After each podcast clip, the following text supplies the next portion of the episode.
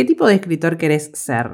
¿Te hiciste alguna vez esa pregunta? Es una pregunta que le hice a los estudiantes del taller, que me hice también, porque se me había ocurrido esa pregunta a partir de, bueno, yo hago muchas cosas que tienen que ver con desarrollo personal, y se me había ocurrido esa pregunta, pero decidí no explorarla, quise hacerlo en el taller junto con otros estudiantes y la verdad que el resultado fue, mm, fue hermoso, eh, una calidez me recorrió el cuerpo cuando, cuando respondí, cuando conecté conmigo.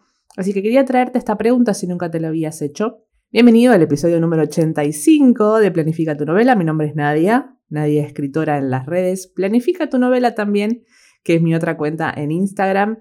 Y hoy, hoy el, el episodio de hoy es distinto. Yo generalmente acá suelo hablar con cosas que tienen que ver directamente con, por ahí, las técnicas de escritura. Pero no tenemos que dejar de lado la parte de la mentalidad. Ya el episodio anterior tuvimos a Juli, que es, psicóloga, y, la verdad que fue una, una charla muy interesante porque mm, sobre todo a mí me habló bastante, ¿no? Porque yo también soy bastante perfeccionista, bastante.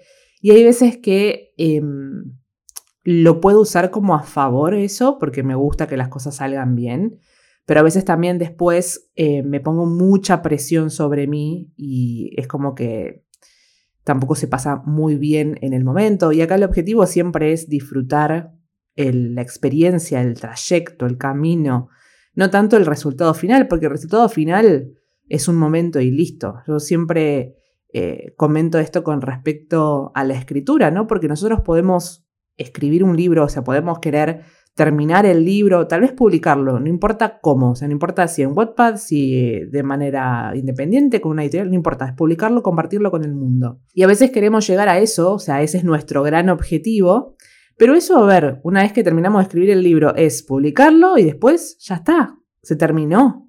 Entonces, efectivamente, ese, ese objetivo, ese final, es muy efímero. Entonces, si nosotros no disfrutamos todo lo que es el trayecto, el proceso de la escritura, es como que es muy efímero nuestro objetivo. Entonces, incluso se va a sentir como todo esto yo pasé para esto solamente. Por eso para mí la clave está en disfrutar el, proceso y la mentalidad para mí funciona mucho con respecto, en todos los aspectos de la vida, pero con respecto a la escritura, eh, hoy justo estaba pensando esta, esta metáfora, o analogía me parece, esta analogía es la mejor palabra.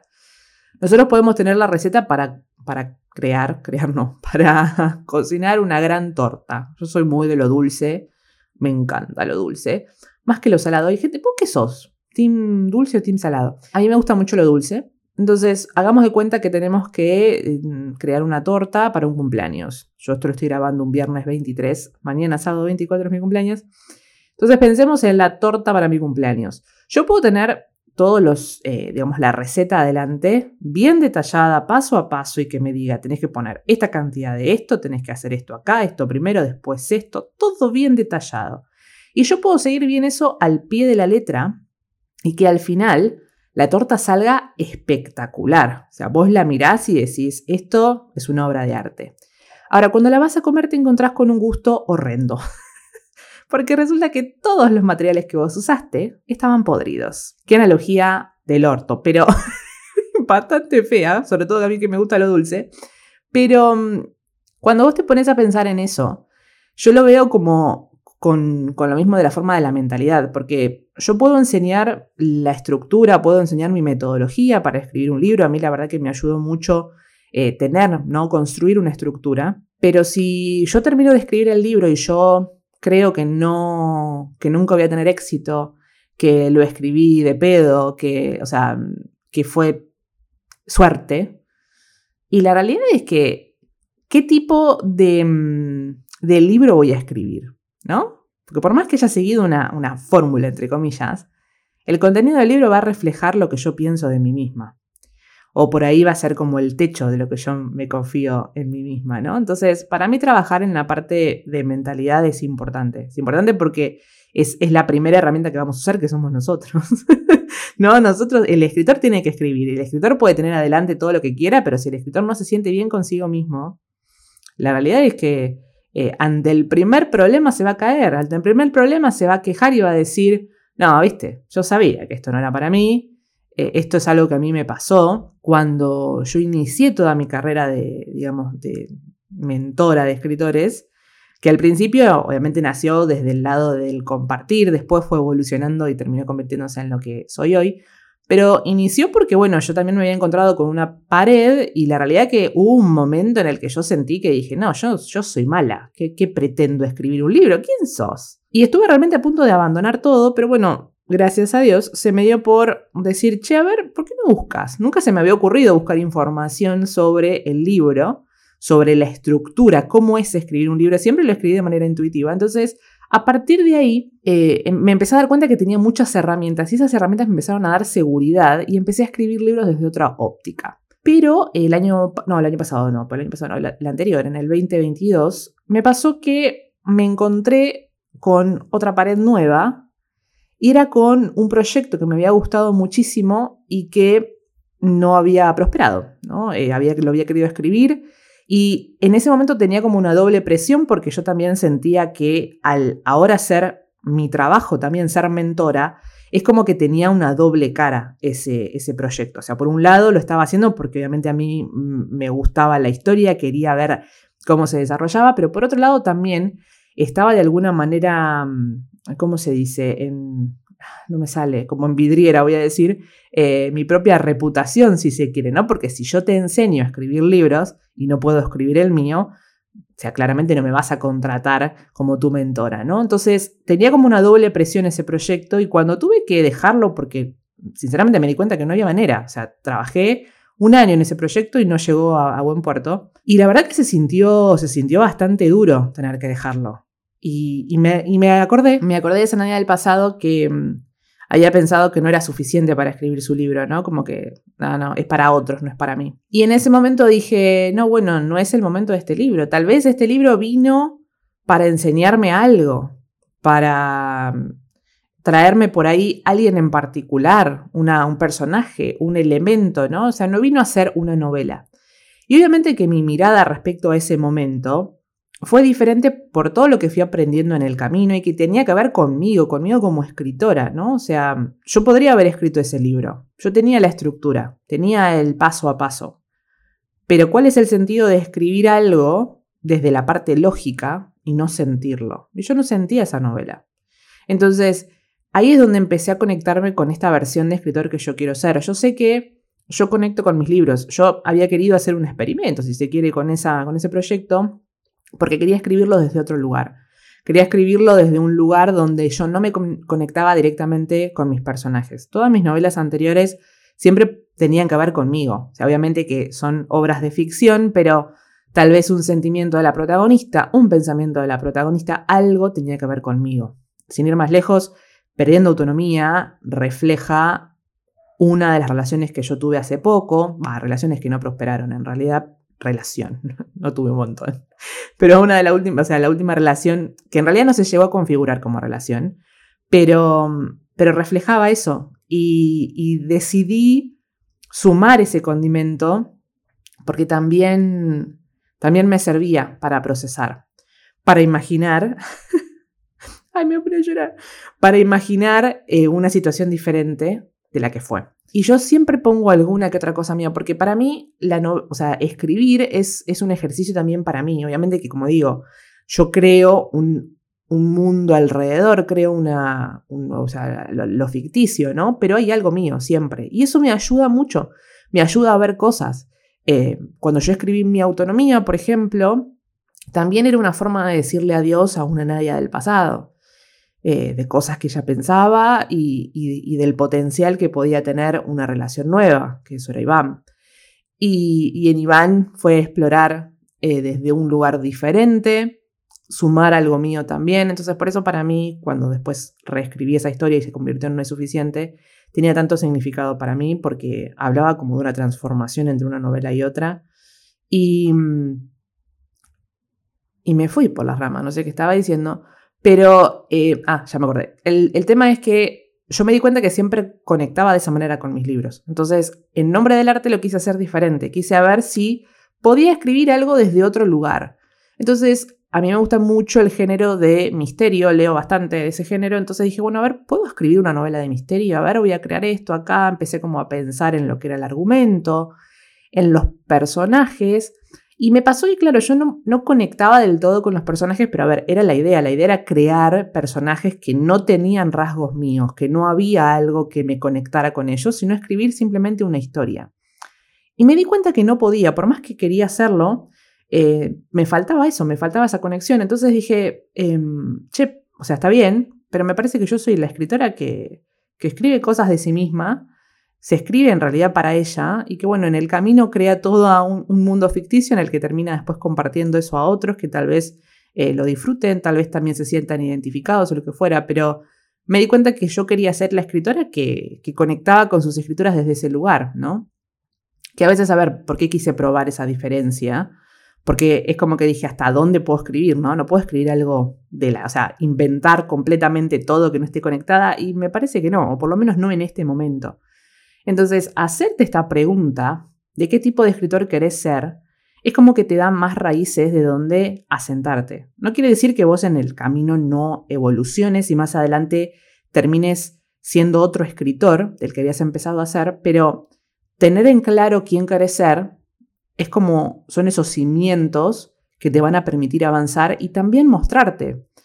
Si escribís solamente para vos, porque querés la satisfacción de escribir un libro o porque todavía no es el momento de mostrarlo, ok, puede que este episodio no sea para vos, que mi canal, mi comunicación en realidad no sea para vos, porque yo le hablo a los escritores que tienen, o sea, quieren escribir ese libro y lo quieren compartir lo quieren compartir con el mundo, ¿no? Y si hay algo de eso en que vos lo querés compartir, tenés que saber quién sos.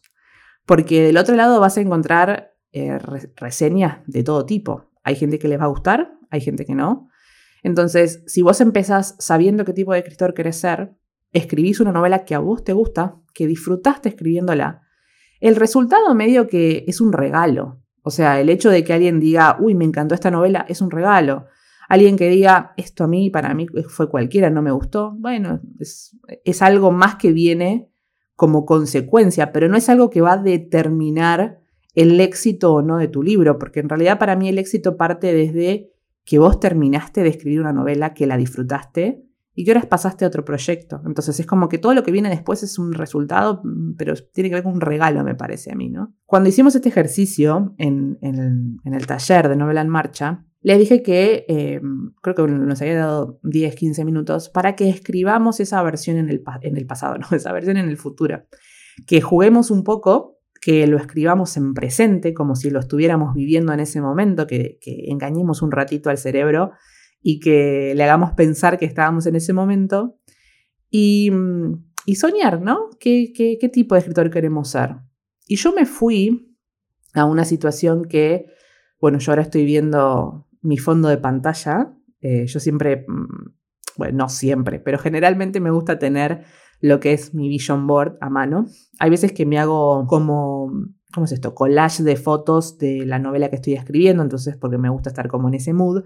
Pero acá tengo em, mi vision board y en el medio, la, digamos, la foto a donde van los ojos, ¿no? Al medio, es un contrato de publicación. Hay una, una lapicera para firmar. Porque bueno, mi sueño siempre fue obviamente trabajar con una editorial y, que mi libro llegue a más gente, ¿no? Y esto yo, la primera vez que lo mandé, mi novela fue en el 2000, eh, ¿qué será? 2010 me parece, 2009 tal vez, eh, que empecé a mandar mi novela a editoriales, pero obviamente era una Nadia que no entendía nada de, nada y que eh, hizo lo que pudo igual en ese momento, soñó un poco, que está bien, pero bueno, después en el camino obviamente que aprendí muchísimo y creo que hoy, hoy estoy de vuelta en esa posición donde digo, me parece que quiero, ¿eh? Quiero, quiero volver a intentarlo, ahora obviamente con, con otra mirada, con otros aprendizajes en el medio y obviamente que sé que si por cualquier cosa no sale, porque también entiendo que es, es un mercado y que por ahí si las editoriales no lo no ven como, como producto que se pueda vender o, lo que fuera que ellas vean, sé que es una decisión que tiene que ver, eh, es una decisión objetiva. No tiene que ver con mi novela, no tiene que ver con mi valor. Entonces, si las editoriales directamente deciden que no, que no es el momento, bueno, yo sé que tengo la, posibilidad de publicarlo de manera independiente. O sea, esa novela se va a publicar de una manera u otra. Y bueno, cuando estaba escribiendo ese ejercicio, yo dije que quería escribir mi novela y había puesto como que estaba contenta porque me había llegado el mail de que HBO o Netflix, no me acuerdo que había puesto, habían comprado los derechos para hacer em, la serie de esa, de esa novela. Y mm, yo soy una persona muy audiovisual, me gustan los libros, pero más me gusta ver series o películas. Entonces, que mi libro después encima se convierta en una película o una serie es como el gran sueño para mí. Y la novela que había elegido era La sangre del quinto eterno. Y para mí, creo que lo había puesto, que La sangre del quinto eterno era como la nueva Juego de Tronos. Juego de Tronos es, es la serie que amé. Los libros los leí hasta el cuarto, el quinto no lo llegué a leer. Y, mm, a ver, de todas maneras, prefiero la serie. A ver, con ciertas salvedades. Lo que pasa es que a mí se me hace que la serie me ayuda mucho más a lo, visual, entonces conecté muchísimo más con los personajes. Ya sabemos lo que pasa en las últimas dos, que no lo voy a mencionar, pero eh, la realidad es que creo que fue tal vez fue la combinación, ¿no? De haber conocido la historia y también verla reflejada como se pudo en la serie. La verdad que me, no sé, conecté muchísimo. Y creo que también era esa sensación de tener que esperar los domingos. Qué, qué, felicidad decir qué es lo que va a pasar, no saber y, creo que una de las cosas que me encantó de, George Martin, el, escritor de la saga, es esa mm, lógica. Si vos tenés que un personaje se mandó una y se equivocó, y va a recibir consecuencias por eso. Entonces, por más que sea protagonista o no, si hizo algo que no correspondía, se le viene la noche, es así. Entonces, esa cosa de incertidumbre completa, eh, no sé, me encantó y obviamente todos los personajes, que era como que todo tenía sentido, bueno. Entonces, para mí Juego de Tronos es como una, gran serie y me gustaría, me gustaría describir como una, una serie similar, ¿no? Como una historia que genere esas cosas que generó Juego de Tronos. Ese fanatismo, si se quiere. Bueno, La sangre del quinto eterno fue una novela que salió también en el 2022, pero claro, como venía también teñida por lo que había pasado con el nombre de arte que tuve que dejarla, cuando yo quise escribir La sangre del quinto eterno, que era una novela de fantasía, me dio miedo, sinceramente, porque sentí que la historia era muy grande. O sea, veía que dije, no, pero ya acá puedo hacer un montón de cosas. Y miré cómo funciona el cerebro, que de repente dije, tenía miedo, porque dije, y esto es muy grande, no sé si voy a poder escribirlo yo. Y de vuelta ya apareció esa duda, ¿no? Entonces, cuando estaba escribiendo ese ejercicio, era indispensable que yo escribiera La sangre del quinto eterno. si yo quiero, sueño que eventualmente suceda eso, lo primero que tengo que hacer es escribir esa novela. Ahora, para escribir esa novela hace falta que nadie se la crea un poco y que em, no piense que ella escribe libros por ahí más simples, sencillos, porque la fantasía tiene también como esa cosa de que, uy, es como todo, creas una, un sistema de magia, que creas un mundo y que querés que sea como memorable y demás. Entonces hay como un cierto peso, ¿no? Por lo menos yo lo veo así. Entonces es como que nadie se la tiene que creer un poco, que es, que es capaz de hacer todo eso, que puede escribir una saga incluso, que puede ser grande, porque si no, no voy a llegar nunca a esa versión. A ver, y por más que yo le escriba, tampoco es que está asegurado que yo llegue, pero lo que digo es, lo que está en mi control, en mi ámbito de control, son las acciones que yo puedo tomar. Después se verá el resultado, qué es lo que pasa. Capaz que en una de esas no termina siendo HBO el que compra los derechos, o capaz que ni siquiera es de esa manera y no sé, yo termino fundando una productora y me, hago mi novela. No sé, no sabemos qué es lo que puede pasar en el futuro, pero si nosotros desde hoy, desde ahora, no empezamos a construir ese futuro que queremos, y la realidad es que no va a pasar nunca.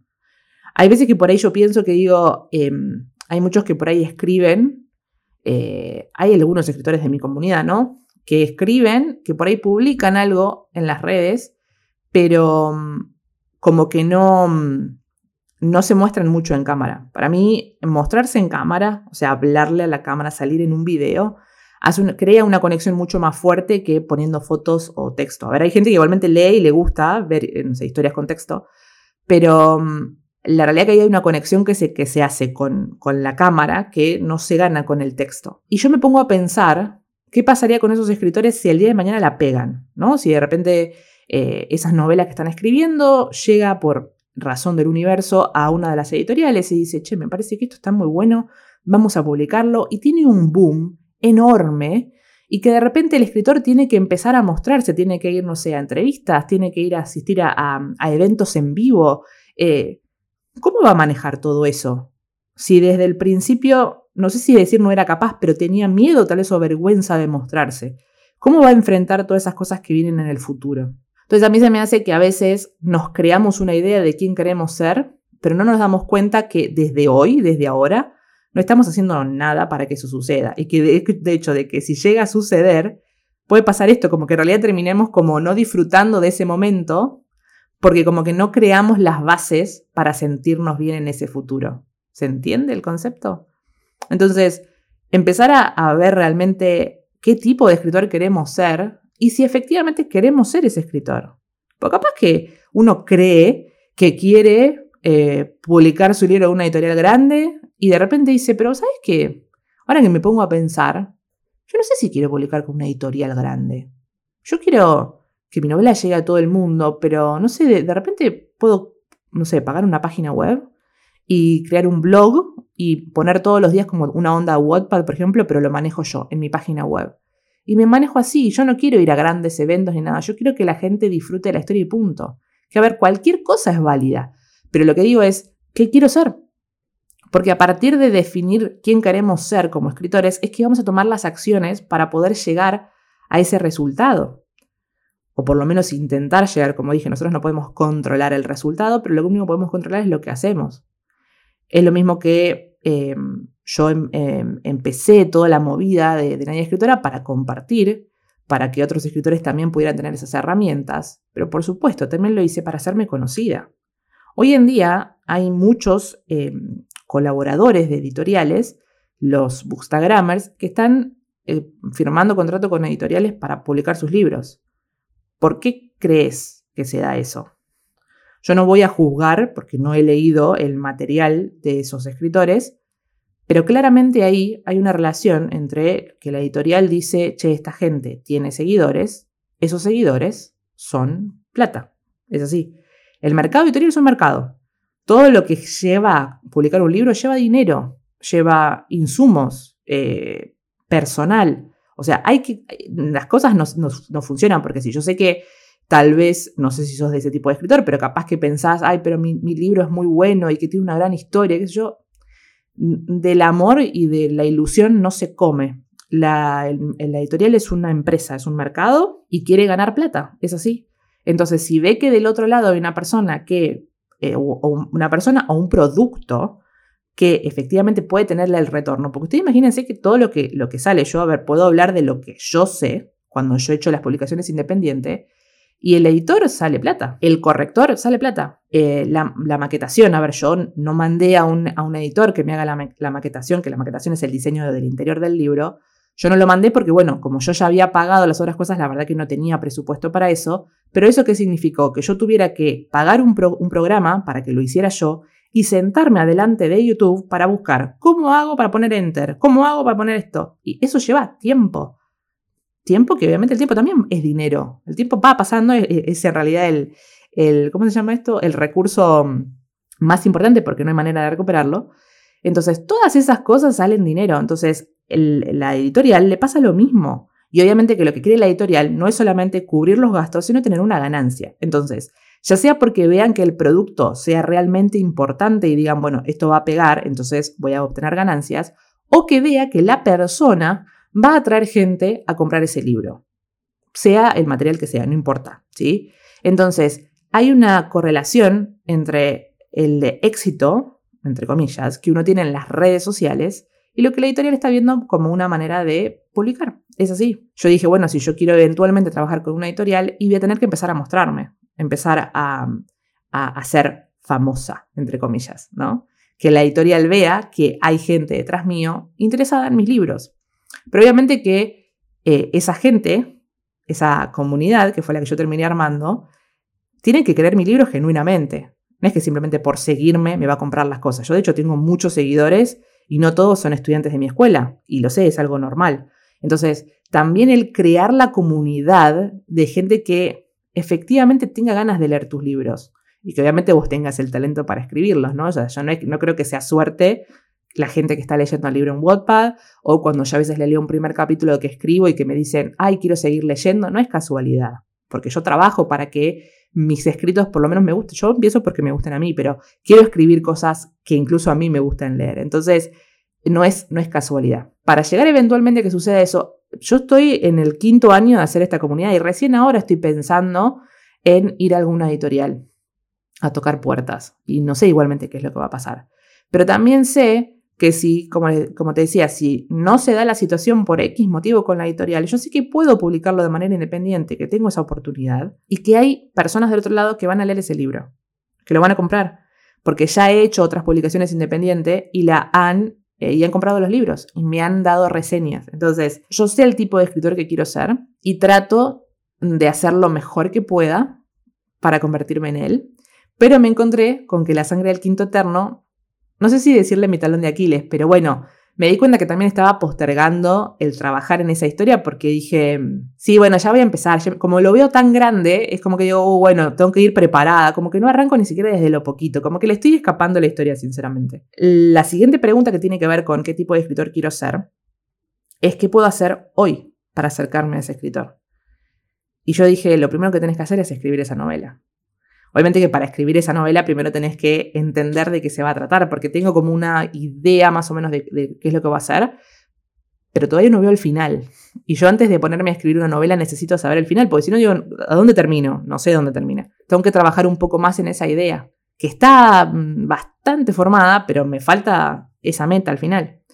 Entonces, empezá a empezá de a poco, no importa. No es que la tenés que escribir mañana la novela, pero tenés que empezar a trabajar. Y también eso hace que me lleve a pensar en mis otros libros. ¿Por qué no empezás a compartir tus otros libros? Es como que, listo, ya los publiqué y no hablé nunca más de la condena del silencio, no hablé nunca más de no es suficiente. Y digo, ¿por qué no empezás a compartir tus libros de vuelta? Está bien, no tengo el libro en físico porque obviamente yo había hecho eh, publicaciones cortas para poder venderlo, para poder pagarlo, pero bueno, siguen estando disponibles en Amazon y pueden leerlos en, en un ebook o en el celular si les gusta. Eh, porque se puede descargar de manera digital.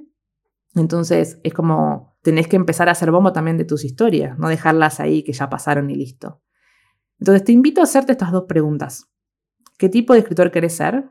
Que veas realmente esa visión, que hables con vos mismo, que te sinceres con vos mismo, para que empieces a formar las bases para sentirte más seguro hoy de lo que haces. Y preguntarte, ¿qué cosas puedo empezar a hacer hoy para acercarme a esa versión en el futuro que vi. Yo cuando hice este ejercicio casi que me emocioné porque obviamente que veía todas esas cosas de, ay, eh, ¿te imaginas que llegue a esto, que haga lo otro, que, no sé, la gente lo vea, que yo lo vea, ¿no? Porque una cosa es escribir una novela, pero verla, em, no sé, como que me, me, ilusionó mucho y me sentí muy, muy feliz cuando lo escribía. Y me quedó como una sensación así de calidez.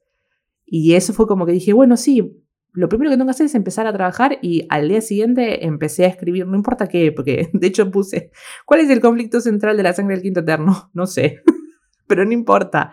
Empezar por algún lado, tirar ideas, pero empezar a hacer algo para acercarme a esa historia, porque si no, nunca va a llegar a hacer eso. Así que te invito a hacerte esas dos preguntas. ¿Qué tipo de escritor quieres ser y qué puedes hacer hoy para acercarte a esa versión? Gracias por haber llegado hasta el final del episodio. Si estás escuchando desde Spotify, no te olvides de dejarle las cinco estrellitas que me ayudan mucho. Y, y gracias de vuelta por ser parte de esta comunidad. Hasta el próximo episodio. Feliz escritura.